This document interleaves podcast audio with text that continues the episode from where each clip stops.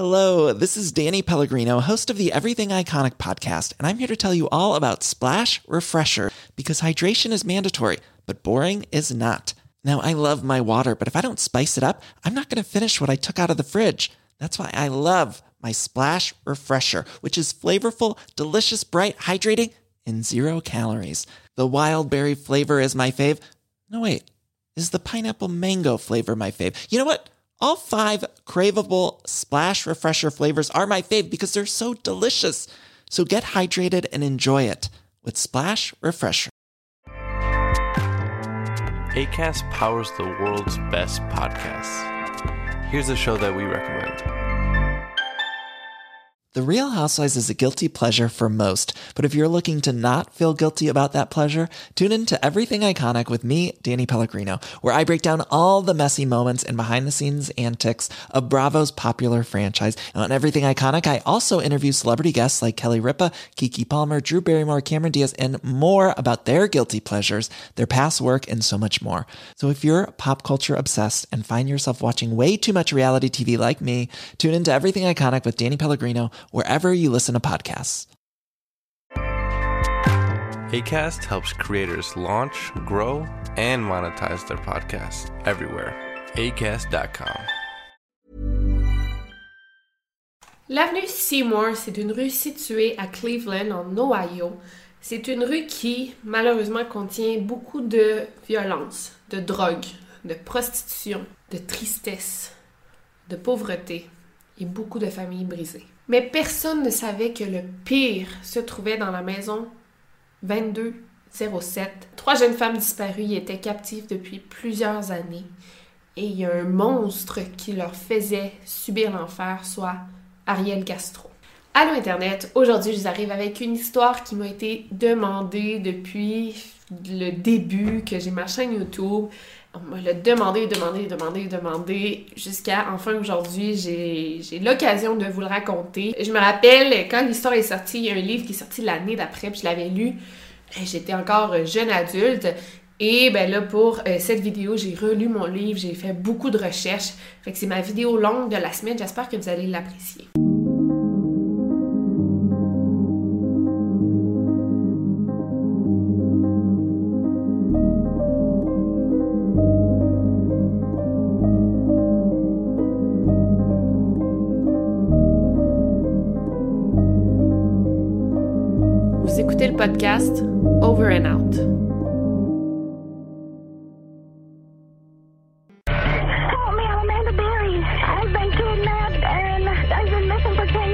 I'm, I'm here, I'm free now.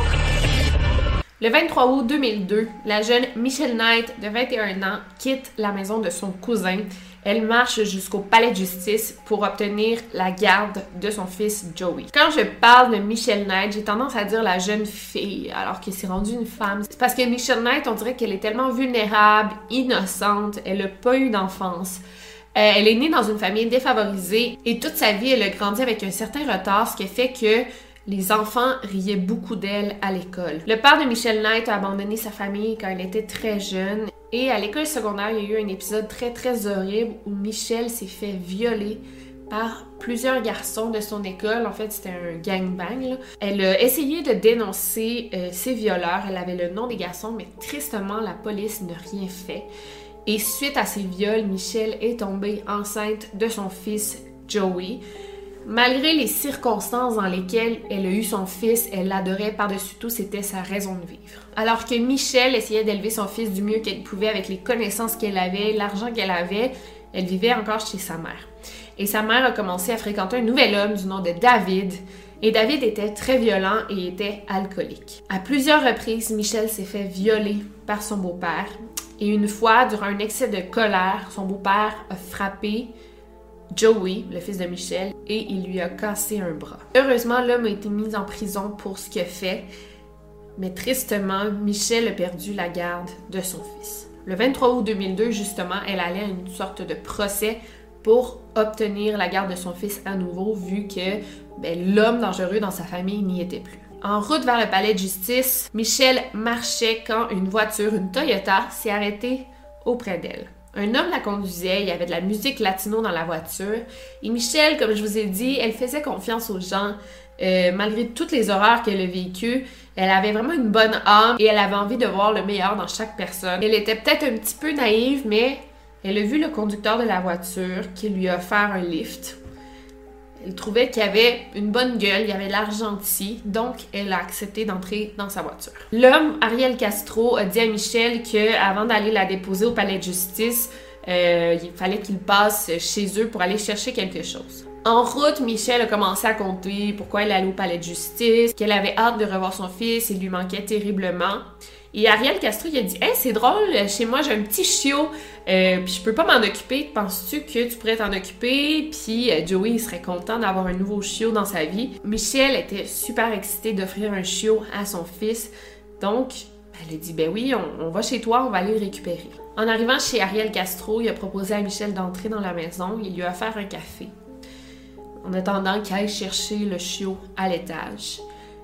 Mais avant que Michel puisse faire quoi que ce soit, Ariel Castro l'a frappé à la tête, il l'a monté au deuxième étage, et à partir de là, ce fut la fin pour Michel Knight. Ariel Castro est né le 10 juillet 1960 à Puerto Rico. Le père d'Ariel Castro ne vivait pas à Puerto Rico. En fait, il avait réussi à obtenir un emploi plus payant aux États-Unis et il faisait souvent les allers-retours pour aller visiter sa famille à Puerto Rico. Mais quand il allait, c'était vraiment loin d'être la joie. En fait, l'homme ben, il y avait des gros problèmes d'alcoolisme et de violence domestique qui frappaient ses enfants.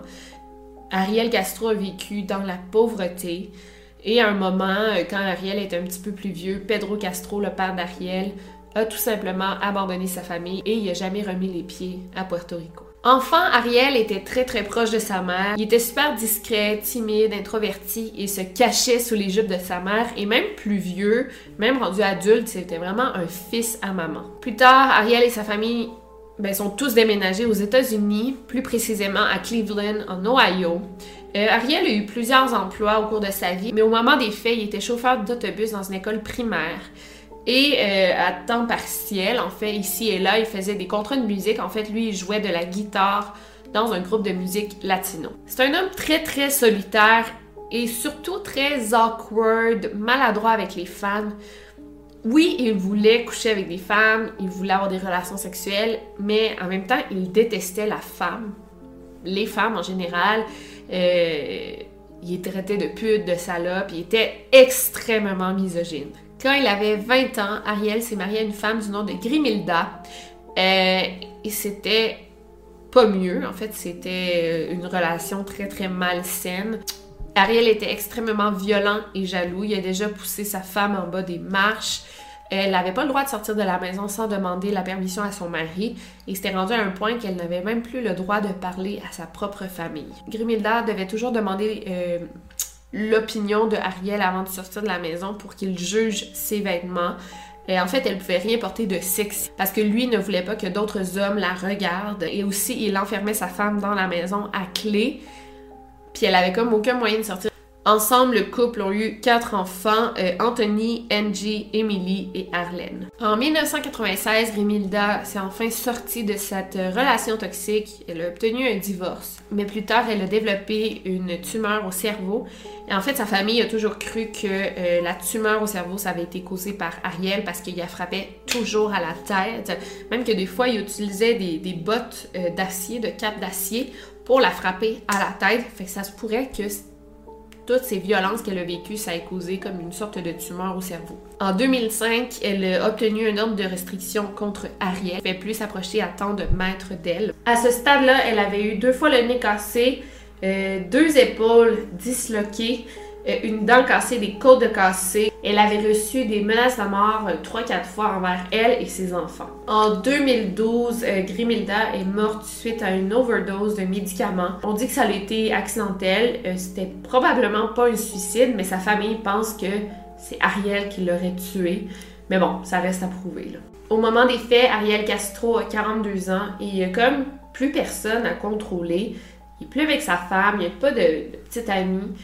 C'est là qu'il doit se trouver une nouvelle victime et sa proie fut Michel Knight. Ariel Castro a frappé Michel à la tête et l'a amené au deuxième étage et l'a enfermé, le ligoté dans une chambre. Plus tard dans la journée, il l'a amené au sous-sol et il a attaché Michel après un poteau. C'est là qu'il l'a brutalement violée et euh, il l'a laissé là toute la nuit à moitié nue, accroché à un poteau dans une maison qu'elle ne connaissait pas. Elle n'a pas fait de bruit, elle n'a pas appelé à l'aide parce que Ariel Castro lui a dit si tu fais un quelconque bruit, en fait, je vais te tuer.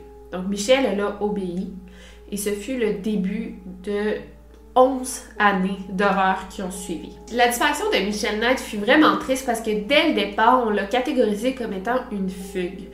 Euh, contrairement aux autres disparitions, on va en parler un petit peu plus tard, qu'on a vraiment cherché. Mais Michel Knight, dû à sa situation familiale, euh, elle a perdu la garde de son fils, à cause de tous les problèmes dans sa vie, quand la police a suggéré que Michel avait peut-être fait une fugue, mais ses proches l'ont comme cru tout de suite. Donc, personne l'a cherché. Ce qui est un peu injuste parce que de un, Michel aimait tellement son fils que jamais elle l'aurait abandonné et de deux, mais jamais elle aurait manqué son procès, comme ça revient au même, c'est qu'elle aimait tellement son fils, jamais serait partie sans lui. Et même après sa sortie, Michel a coupé les liens avec sa famille parce qu'elle était extrêmement euh, blessée, rancunière, que sa famille n'ait jamais fait quoi que ce soit pour la trouver.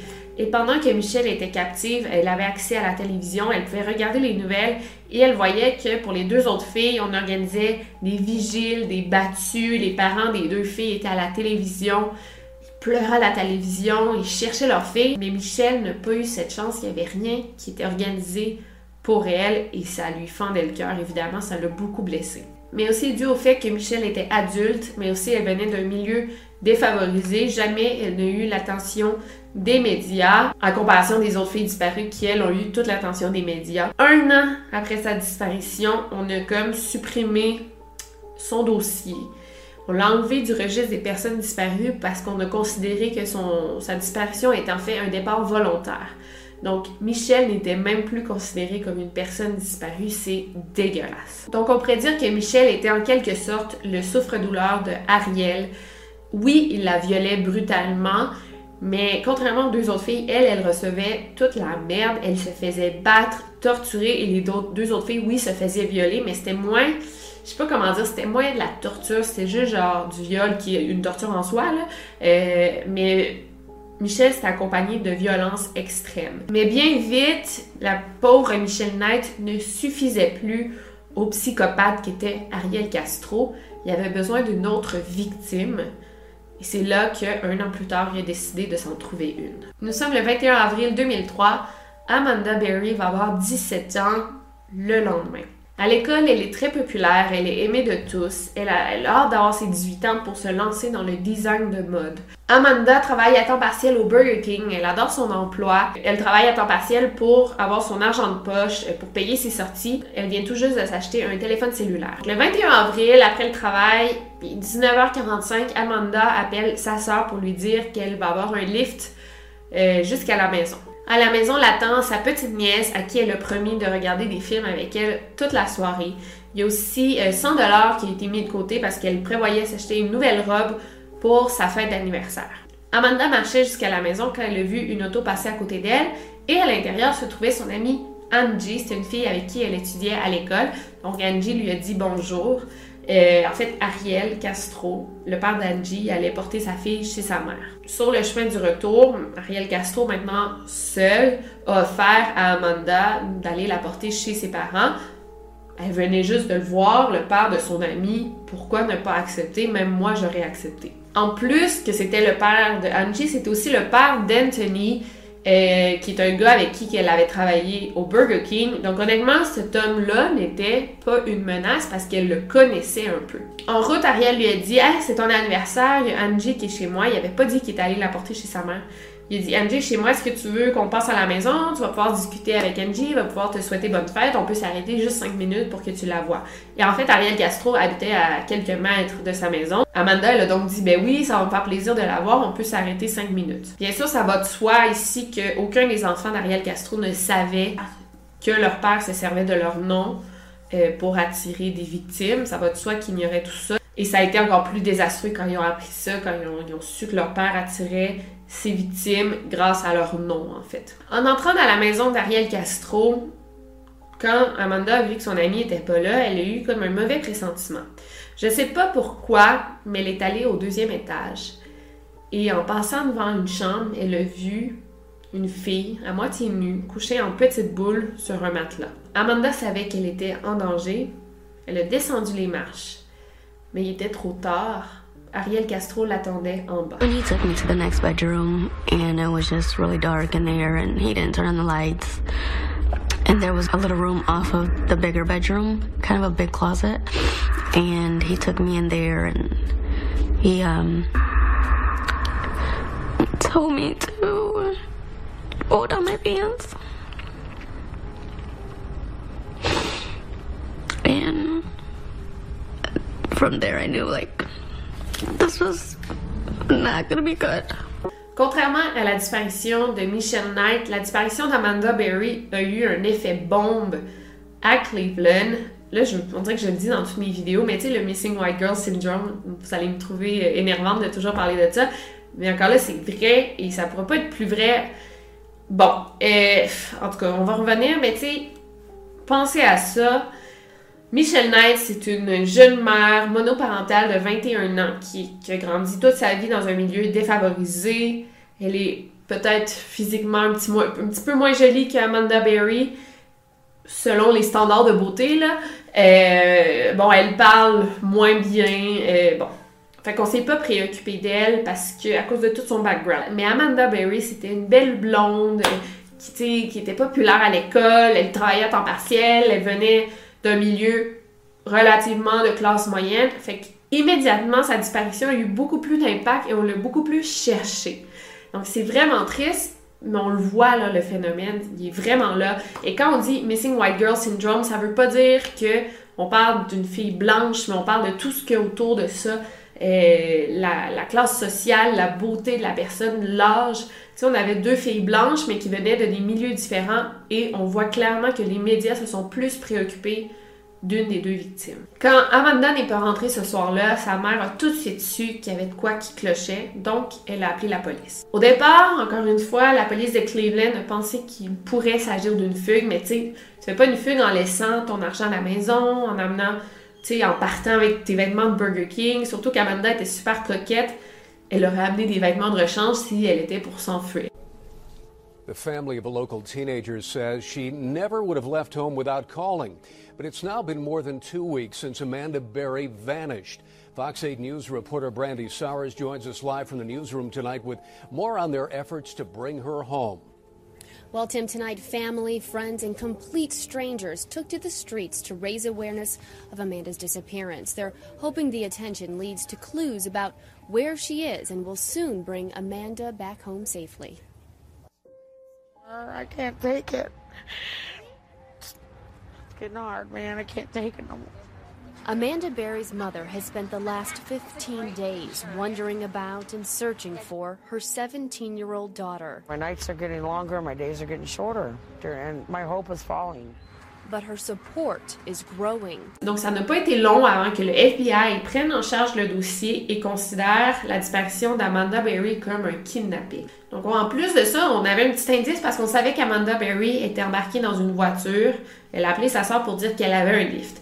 Donc, elle était embarquée dans la voiture de quelqu'un qu'elle connaissait probablement, mais personne ne l'a vu embarquer dans cette dite voiture. Donc, qu'est-ce qui s'est passé? Mais ce qui nous a fait confirmer encore plus qu'il s'agissait d'un kidnapping, c'est qu'une semaine après la disparition d'Amanda, la mère d'Amanda a reçu un appel et ça provenait du téléphone cellulaire d'Amanda.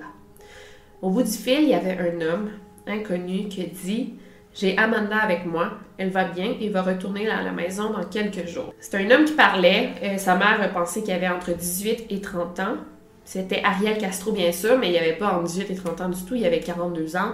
Donc, elle s'est trompée euh, en évaluant l'âge euh, du prédateur. La mère d'Amanda a tout de suite demandé à parler à sa fille, mais l'homme a raccroché avant qu'elle puisse dire quoi que ce soit d'autre. L'émission euh, America's Most Wanted, qui est une émission qui parle souvent de disparition, a fait un segment sur la disparition d'Amanda Berry, ce qui a provoqué plusieurs appels de gens qui croyaient l'avoir vue. Et là, écoutez bien ça, c'est vraiment dégueulasse. Il y a même un médium qui a appelé la mère d'Amanda pour dire que, bon, lui c'est un médium de profession, et qui avait vu que Amanda Berry était morte et elle flottait dans un cours d'eau. Il a dit ça à la mère d'Amanda Berry. She's gone, honey. Do you know where she's at? In the house or under the house. I don't think I'll ever see her again. Yeah, in heaven on the other side. Je vais vous dire mot pour mot ce qu'elle a dit. Ta fille n'est plus en vie, chérie. Ta fille n'est pas du genre à ne pas appeler. Tu vas seulement voir ta fille dans l'au-delà. Ça me fâche tellement à quel point il y a des charlatans qui profitent du monde. Il doit en avoir des vrais médiums, mais je pense que 95% des médiums, moi je crois que c'est des charlatans. C'est dégueulasse de profiter du pauvre monde comme ça. Évidemment, tu sais, d'avoir cette information, que tu y crois ou non, mais ça a été très négatif pour la mère d'Amanda qui a comme perdu tout espoir de retrouver sa fille vivante. Et quelques années après, malheureusement, elle est morte d'un problème de cœur. Euh, avant qu'elle puisse revoir sa fille. Donc, il y en a qui disent qu'elle est comme morte de chagrin. Et je crois, là, tu sais, quand c'est juste des mauvaises nouvelles, ça se peut que ça t'affecte au point d'en mourir. La relation entre Ariel Castro et Amanda a été très différente de celle entre Ariel Castro et Michel. Comme je vous ai dit plus tôt, Michelle Knight était vraiment une souffre-douleur. Euh, Ariel Castro la, battait souvent. Euh, il la traitait de, de retardée. Il disait que c'est à cause d'elle qu'elle avait perdu la garde de son fils. Il était vraiment pas gentil avec elle. Il l'a mise enceinte à trois reprises. Et à chaque fois, il lui, lui, donnait des coups de poing dans le ventre pour lui faire faire une fausse couche. En fait, il lui mettait un, genre un gros casque de moto pour étouffer les cris et lui faisait faire un, avortement, une fausse couche. Et Michelle, elle était toujours dans la noirceur. En fait, euh, Ariel Castro mettait comme du papier journal dans les fenêtres pour pas qu'elle voit à l'extérieur et pour pas que les gens de l'extérieur voient qu'à l'intérieur, il y avait une femme en captivité. Donc, elle était toujours, toujours dans la noirceur. Elle savait plus si c'était le jour ou la nuit. C'était vraiment difficile. Elle faisait ses besoins dans une chaudière et avait seulement le droit de sortir de la pièce une fois par semaine pour prendre sa douche. Et évidemment, elle était surveillée euh, tout, tout, le long qu'elle prenait sa douche. Ah, mais Ariel voyait Amanda plutôt comme sa Imagine the softest sheets you've ever felt. Now imagine them getting even softer over time. That's what you'll feel with Bowl and Branch's organic cotton sheets. In a recent customer survey, 96% replied that Bowl and Branch sheets get softer with every wash. Start getting your best night's sleep in these sheets that get softer and softer for years to come. Try their sheets with a 30-night guarantee. Plus, get 15% off your first order at bowlandbranch.com. Code BUTTERY. Exclusions apply. See site for details. Hi, this is Paige from Giggly Squad, and I want to talk to you about Splash Refresher and my water intake. Okay, so you guys obviously know that I'm a hydrated girly, but sometimes when you drink that much water, it starts to just taste bland, and you're just like, I need something to spice it up. That's why I love Splash Refresher. It has zero sugar, zero calories, and it's a splash of sweetness. And they come in five different flavors. They're so good. Wild berry, acai grape, pineapple mango, lemon, and mandarin orange. My favorite is the wild berry because I just I just love a berry. So if you're like me and you're drinking water all day, then try Splash Refresher. It's going to absolutely change your water game and it's good for you. Femme, euh, je crois que son apparence physique a beaucoup joué. Euh, parce qu'elle était quand même assez jolie. Oui, elle violait, il la maltraitait, mais c'était différent. Malheureusement, encore là, ces deux victimes, euh, ça lui suffisait pas. Il n'était pas comblé. Donc, un an plus tard, il a décidé de partir à la recherche de sa troisième victime. Nous sommes le 2 avril 2004, vers 15 heures. Gina De Jesus vient de terminer l'école et elle marche vers la maison. Gina était avec son amie Arlène, qui est la plus jeune fille d'Ariel Castro. Et les filles se sont arrêtées dans une cabine téléphonique pour appeler la mère d'Arlène parce que Gina voulait qu'Arlène couche ses ailes cette soirée-là. Donc, les filles ont comme appelé la mère d'Arlène pour lui demander la permission, mais elle a refusé. Les filles, un peu déçues, euh, ont dit bon, mais ça sera pour une prochaine fois, se sont dit au revoir et elles ont pris chacun euh, leur chemin. Gina n'a que 14 ans à cette époque. En route, elle a vu le père de son amie Arlène, Ariel Castro, qui s'est arrêté à côté d'elle pour lui offrir un lift. Bien sûr qu'elle a accepté, c'est le père de sa meilleure amie. Elle le connaît très très bien parce qu'en plus de ça, en plus que c'est le père de sa meilleure amie, en fait, euh, les deux familles, c'est des familles portoricaines. Donc, il y a comme une communauté de portoricains euh, à Cleveland. Donc, elle a comme grandi avec la famille Castro, avec euh, l'ex-femme de Ariel, les enfants. Elle le connaissait très bien. Encore une fois, personne n'a été témoin de l'enlèvement ou soit de Gina qui embarque dans la voiture de Ariel Castro. I was sitting there and he's like starts like to like touch me and stuff, and then I'm like, "What are you doing? You can go to jail." And then he just switches up like, "Well, okay, we're gonna you're gonna go home now." He said, "But you can't go through the same door you came in." He leads Gina down into his basement, then grabs her and begins to chain her. He didn't make it tight enough, so I threw it over and then I tried to run, but he sat on my back. And then I just start kicking him. I'm, I kicked him and I bruised him really bad. La disparition de Georgina euh, de Jesus a été très très médiatisée euh, dès le départ euh, parce que tout de suite le FBI s'est impliqué dans cette disparition et il a tout de suite su qu'il s'agissait d'un enlèvement. On a pensé qu'il pouvait avoir un lien entre la disparition d'Amanda Berry et celle de euh, Gina de Jesus, mais jamais on a mis euh, la disparition de Michelle Knight dans le lot. On pensait pas qu'elle avait un lien avec ces deux disparitions. C'est fou parce que toutes ces disparitions-là ont eu lieu à un an d'écart, mais celle de Michelle, on pensait que c'était comme une fugue. C'est au moment de la disparition de Gina que les autorités ont offert 20 000 contre toute information permettant de retrouver Gina ou Amanda. Encore une fois, Gina, elle aussi, elle avait son rôle bien spécial dans le foyer d'Ariel Castro. Alors que Michelle Knight, c'était la punching bag, Amanda, c'était comme la femme de Ariel Castro. Mais en fait, Gina servait un peu le rôle de la fille, la, fille d'Ariel Castro, même si il la violait elle aussi. Puis lui, Ariel Castro, il a jamais violé ses filles. Mais Gina, même s'il la voyait un peu comme l'enfant, mais il la violait. On pense qu'Ariel Castro s'est arrêté à trois victimes euh, à cause que le, nombre 3 est assez intéressant. Il a été étudié par des psychologues. Et on pense qu'à trois victimes, bon, s'il avait seulement pris deux victimes, les deux victimes pourraient devenir super proches et se retourner contre Ariel Castro. Mais à trois victimes, en fait, euh, Ariel Castro, ce qu'il faisait, c'est qu'elle allait montrer du favoritisme envers deux victimes et il allait ostraciser la troisième victime. Et c'est vraiment ce qu'il fait. Il préférait largement Gina et Amanda. Et Michel, il l'isolait toujours. Euh, et comme ça, il était sûr que les trois victimes n'allaient pas se retourner contre lui. Donc, comment était le quotidien des trois filles dans la maison d'Ariel Castro? Mais en fait, c'est sûr que c'est difficile d'expliquer dix ans dans une vidéo. Mais on peut parler des nombreux viols qui ont eu lieu un petit peu partout dans la maison. Euh, C'était des pièces différentes, même qu'à un moment donné, il a violé les victimes dans sa voiture. Mais en plus de ça, les filles vivaient beaucoup de tortures, surtout Michel.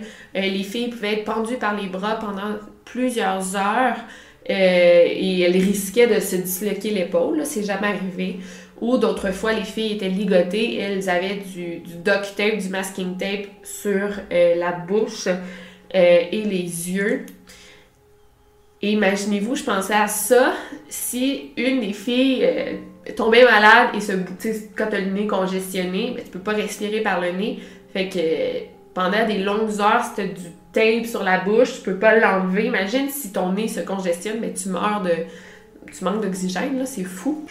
Ariel Castro avait aussi bien conditionné les filles à rester dans leur chambre parce qu'au bout d'un moment, il a comme enlevé. Ben, il laissait les portes ouvertes. Euh, il les attachait pas toujours. En fait, au bout d'un moment, il a comme conditionné les filles, par exemple, ce qu'il faisait. Euh, il faisait semblant de partir au travail, donc les filles, ils, écoutaient, puis là, ils voyaient qu'il n'y avait plus de bruit, donc l'une des filles s'est décidée à sortir de sa chambre et de descendre les escaliers. Et là, Ariel Castro était comme caché en Il frappait les filles violemment pour les punir d'être sorties de leur chambre en douce. Ça a pris trois ans pour que les trois filles se rencontrent.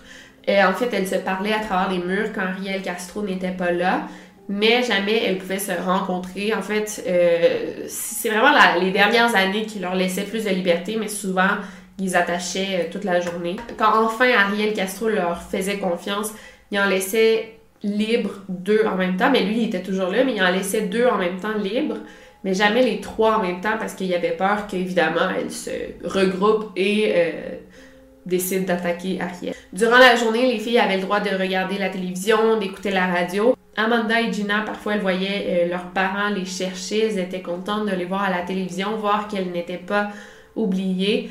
Mais Michelle n'avait jamais cette chance de voir euh, ses parents qu'elle cherchait à la télévision. C'est vraiment triste. À la fin, les filles avaient des gros problèmes de santé à cause du manque de vitamines. Évidemment, elles mangeaient toujours juste du junk food. Euh, une fois par jour, elles mangeaient comme du McDonald's, Burger King, seulement une fois par jour. Elles avaient des problèmes de gencives, des problèmes de peau, des saignements du nez. Les filles étaient vraiment rendues aussi très très maigres et léthargiques. Elles avaient un déficit de vitamines A, C, D et E. Les filles avaient aussi des plaies de lit. Tu sais, quand tu es toujours euh, couché dans un lit sans bouger, bon, il y, a des gens, par exemple, des gens qui sont handicapés, qui peuvent pas bouger par eux-mêmes. Si on les laisse trop longtemps dans les lits sans les, tourner bas, ça peut créer des plaies de lit, ce qui est très, très douloureux. Et les filles venaient avoir ces plaies en question. Aussi, c'était pas salubre, ça puait dans cette maison parce que les filles faisaient leurs besoins dans des chaudières, elles ne pouvaient pas toujours les changer, et elles étaient des jours et des jours sans prendre leur douche, donc c'était horrible. En 2006, Amanda est tombée enceinte d'Ariel Castro. Comme je vous dis, elle avait vraiment le rôle de la femme, et le 25 décembre 2006, elle a eu une petite fille nommée Jocelyne, euh, puis tout ça a eu lieu dans la maison de Ariel Castro. Euh, pour couvrir les cris euh, durant l'accouchement, Ariel mettait de la musique à dessus-tête.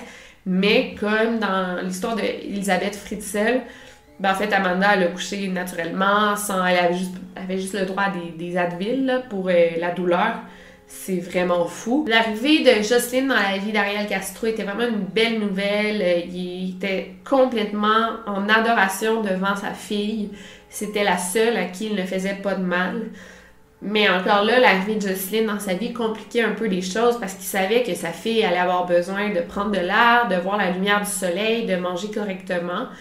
Donc, euh, c'était la seule en fait qui avait le droit de sortir, mais il fallait aussi qu'il enseigne à Jocelyne à ne pas parler des autres femmes qui vivaient dans sa maison, fait que c'était compliqué. Parfois, on se demande comment les autres, euh, les voisins, les amis d'Ariel Castro se sont jamais rendus compte de quoi que ce soit. Tu sais, par exemple, quand il faisait 35 degrés Celsius, Ariel Castro était enfermé dans sa maison, les rideaux tirés, sans air. On savait qu'il était là à cause de sa voiture dans l'entrée. Tu sais, qu'est-ce qu'il faisait? Il y a aussi aucun ami, aucun membre de la famille d'Ariel qui pouvait y aller sans s'annoncer d'abord. Par exemple, Ariel était super proche de sa mère, mais jamais elle a mis les pieds dans cette maison pendant 10 ans. Fait que euh, s'il y avait des, gens qui se présentaient chez Ariel sans s'annoncer d'abord, ils ouvraient pas la porte. Mais par exemple, quand Ariel laissait des gens aller chez eux, quand ils étaient mis au courant d'abord, il ordonnait aux filles de ne faire aucun bruit, sinon il allait les tuer. Il y a un ami d'Ariel, un gars avec qui il faisait de la musique, qu'une fois il était chez Ariel et il a vu une belle petite fille qui est comme apparue dans la cuisine. Et là, il a dit, hey, c'est qui cette fille? Et là, il y a Ariel, il a dit, ah, c'est une de mes petites filles, je te présente Jocelyne et tout. Et au même moment, il a entendu comme des coups dans le mur. Et l'ami d'Ariel savait que cette petite fille-là n'était pas sa petite fille parce qu'il avait rencontré tous ses enfants, tous ses petits-enfants. Il savait qu'il y avait un mensonge à quelque part.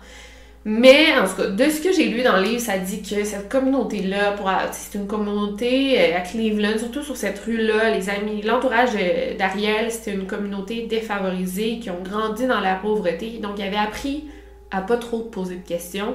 Donc, c'est ce que l'ami d'Ariel fait, il a pas trop posé de questions. Donc, il voit une petite fille qu'il connaît pas, il entend des coups dans le mur. Ariel donne une explication. Ensuite, il entend encore des, des coups dans le mur. Et là, Ariel, il dit Ah, j'ai un chien en haut, c'est lui qui fait du bruit. Il a juste monté le volume de sa radio. Et ça s'est terminé là. Aussi, un autre truc bizarre, c'est qu'il y avait tellement de serrures dans la maison que ses amis disent c'était impossible pour nous de sortir de la maison sans que Ariel vienne nous ouvrir parce que c'était trop compliqué. Il y avait genre 5-6 serrures. Mais encore là, c'était quand même normal vu qu'il vivait dans un quartier avec beaucoup de criminalité. Tu sais, il y avait comme une explication à tout, si on veut. Chaque jour, Ariel rentrait chez eux avec genre 4-5 sacs de McDonald's. C'est un homme seul dans une maison. Puis du McDo, là, tu sais, du junk food, ça tu peux pas manger ça deux jours plus tard, ça s'expire super vite. Personne ne se posait des questions par rapport à ça. Et je crois que le plus fâchant dans tout ça, c'est qu'à plusieurs occasions, les filles auraient pu être sauvées. Euh, je vais vous lire. En fait, tout le long que les filles étaient captives dans la maison, euh, la police de Cleveland a été appelée sur la rue Seymour à 1099 reprises. Donc, 1099 fois, la police est allée sur la rue d'Ariel Castro pour des raisons différentes, euh, soit des problèmes de violence conjugale, des disputes, des exhibitionnistes, des cambrioleurs, du vandalisme. Et dans ces 1099 fois-là, euh, il y a deux fois que la police est allée directement chez Ariel Castro. Une fois, c'est qu'Ariel avait fait une plainte concernant euh, une bagarre qui avait lieu dans sa rue. Il a comme fait une plainte de bruit. Donc la police est allée lui poser des questions à lui. Et la deuxième fois, c'est que euh, Ariel, pendant son travail, il avait fait preuve de manque de professionnalisme. En fait, je pense qu'il avait comme oublié de déposer un garçon à son arrêt d'autobus. Et il a comme conduit l'autobus pendant deux heures avec le garçon seul dans son autobus. Fait que ça avait comme été considéré comme un kidnapping parce qu'il n'avait pas voulu débarquer le petit gars. enfin bref, la police est allée chez lui pour lui poser des questions. Parmi ces appels à la police, il y a aussi euh, eu un appel le 20 janvier 2003. Une femme a appelé pour dire qu'elle entendait euh, des femmes crier. Euh, c'était une voisine de Ariel Castro. Et la femme ne pouvait pas dire d'où ça venait exactement. Elle a juste dit j'entends des femmes crier. La police est allée dans l'avenue Seymour. Elle a attendu 45 minutes, mais les cris se sont pas reproduits, donc la police a dû quitter les lieux sans faire quoi que ce soit. Le 6 mai 2008, la même femme a appelé pour dire qu'elle a entendu une femme crier Lâche-moi et un bébé pleurer.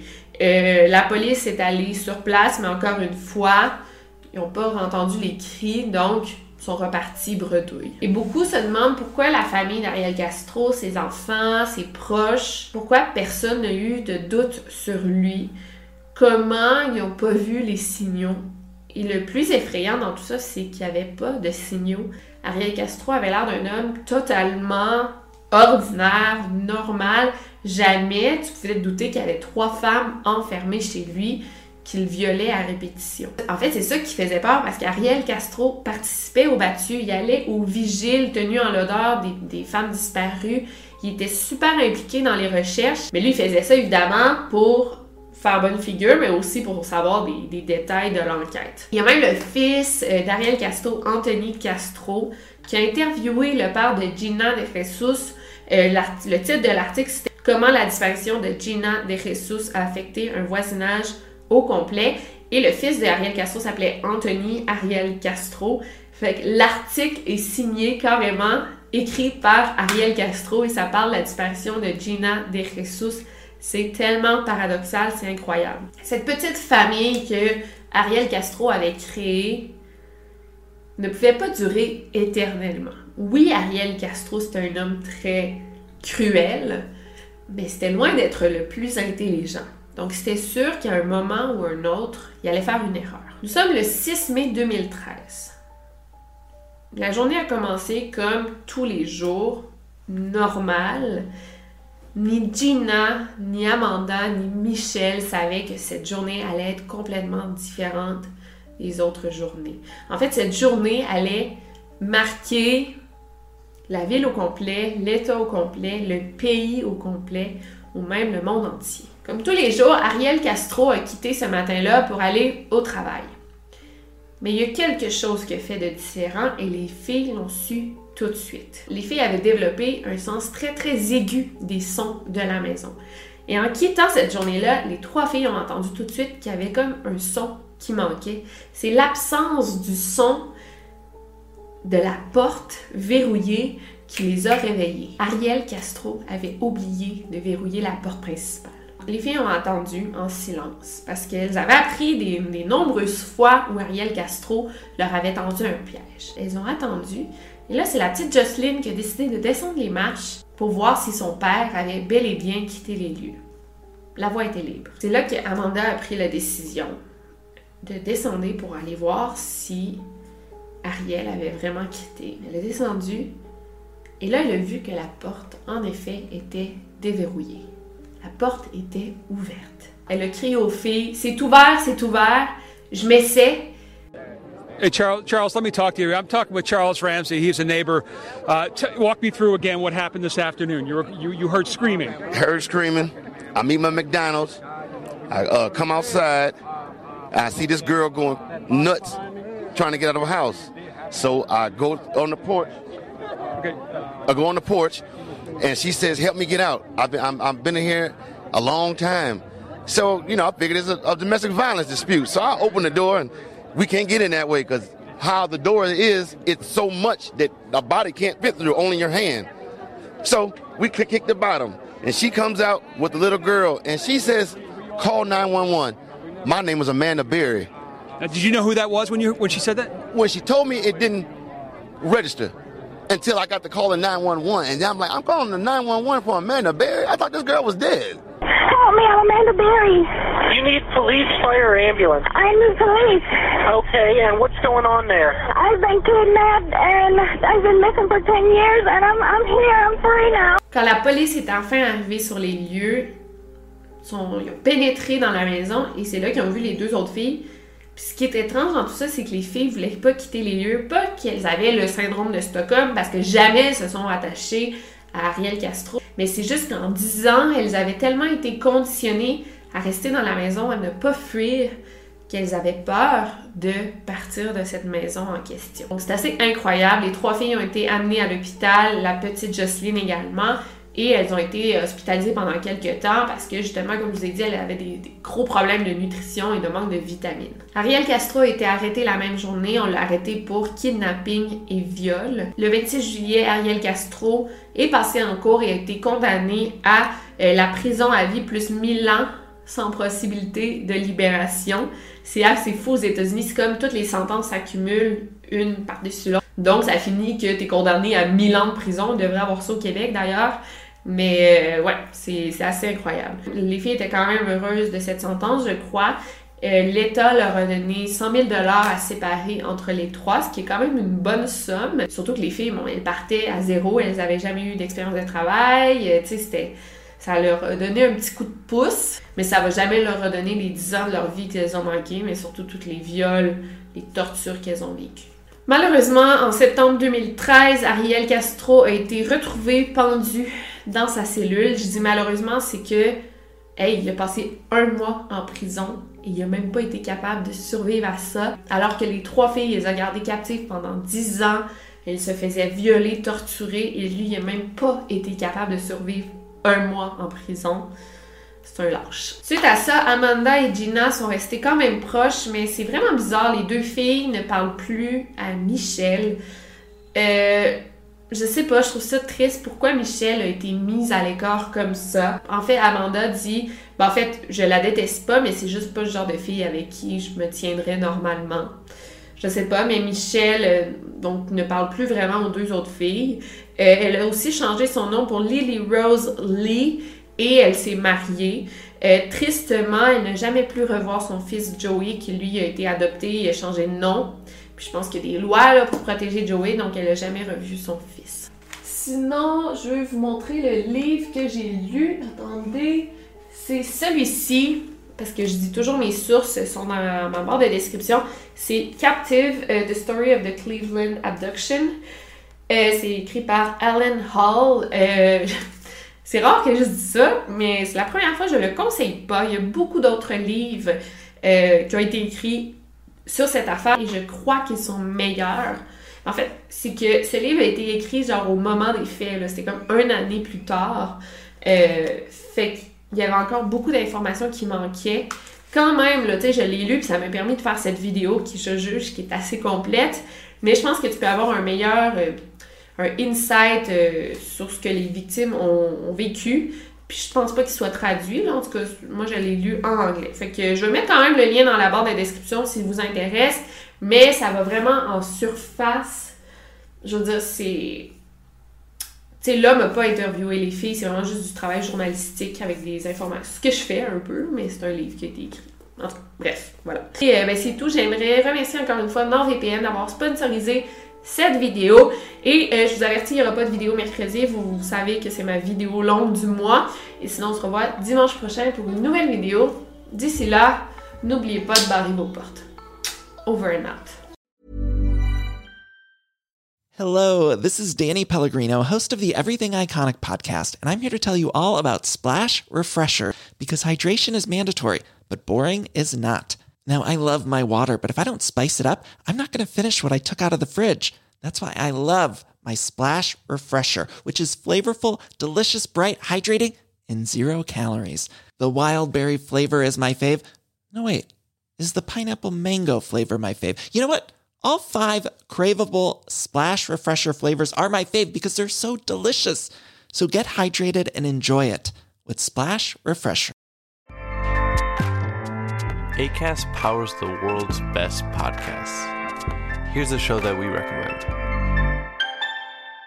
The Real Housewives is a guilty pleasure for most, but if you're looking to not feel guilty about that pleasure, tune in to Everything Iconic with me, Danny Pellegrino, where I break down all the messy moments and behind the scenes antics of Bravo's popular franchise. And on Everything Iconic, I also interview celebrity guests like Kelly Ripa, Kiki Palmer, Drew Barrymore, Cameron Diaz, and more about their guilty pleasures, their past work, and so much more. So if you're pop culture obsessed and find yourself watching way too much reality TV like me, tune in to Everything Iconic with Danny Pellegrino wherever you listen to podcasts. ACAST helps creators launch, grow, and monetize their podcasts everywhere. ACAST.com.